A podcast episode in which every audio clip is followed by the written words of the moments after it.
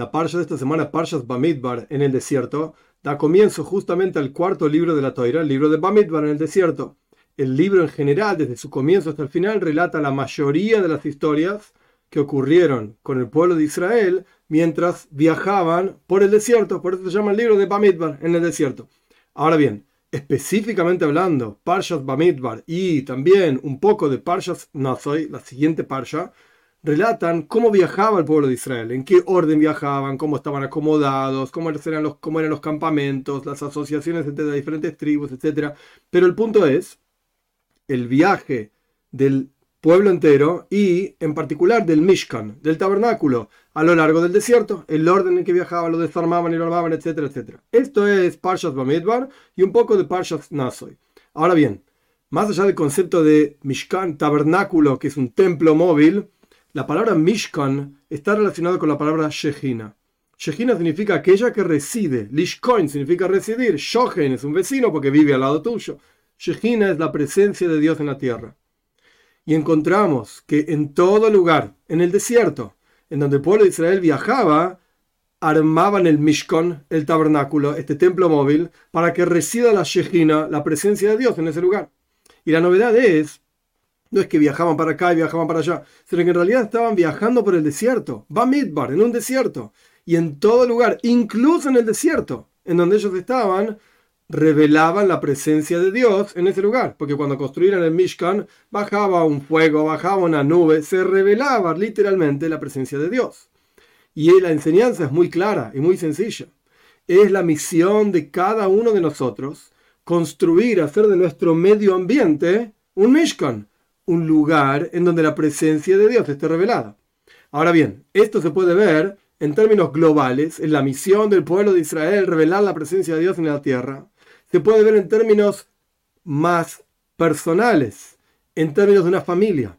La casa, el hogar de una familia, eso es el Mishkan. Eso es el templo, por así decir, de esa casa. Ese es el lugar en donde se revela la presencia de Dios en esa casa. Y en esta presencia de Dios, las mujeres en particular tienen una misión muchísimo más poderosa y una responsabilidad más fuerte y un mérito muy grande que los hombres. Como encontramos en la construcción del Mishkan, en Parshas Truma, en la Toira, en el segundo libro de la Toira, el Sefer el libro de Shmois, encontramos que las mujeres donaron cosas con mayor rapidez y vinieron a construir, a participar de la construcción del Mishkan, del tabernáculo, antes que los hombres. El, versículo dice, vinieron los hombres después de las mujeres. Y las mujeres dieron de sus capacidades más profundas, hilaban los hilos, sin siquiera cortar los hilos de los pelos de los chivos, etc. El punto es que las mujeres entregaron totalmente a esta construcción, más que los hombres incluso. Entonces, en la construcción del Mishkan, del tabernáculo propio de cada familia, el hogar de cada familia, las mujeres tienen una responsabilidad mayor que los hombres. Y un punto más, cada persona individualmente tiene que hacer de sí mismo, sí misma, un Mishkan, un templo. En el interior de cada uno de nosotros está la presencia de Dios, pero está oculta y es nuestro trabajo revelarlo. La novedad, digamos, de esta Parsha, Parshas Bamidbar, es que incluso si uno se encuentra en un lugar global, que es como un desierto, la presencia de Dios no está revelada, como es un desierto, que no está el hombre, por así decir, asentado, y el hombre, entre comillas, espiritualmente hablando, se, refiere a Dios. Entonces, incluso si uno se encuentra en forma global en un desierto, incluso si el hogar de uno es un desierto, incluso si uno mismo es un desierto, nos enseña Parshas Bamidbar y un poco de Parshas Nazo y el libro de Bamidbar en general, que el pueblo de Israel construyó un Mishkan, un templo para Dios, en cada una de estas situaciones, en un lugar global, en la familia y en el interior de cada uno de nosotros.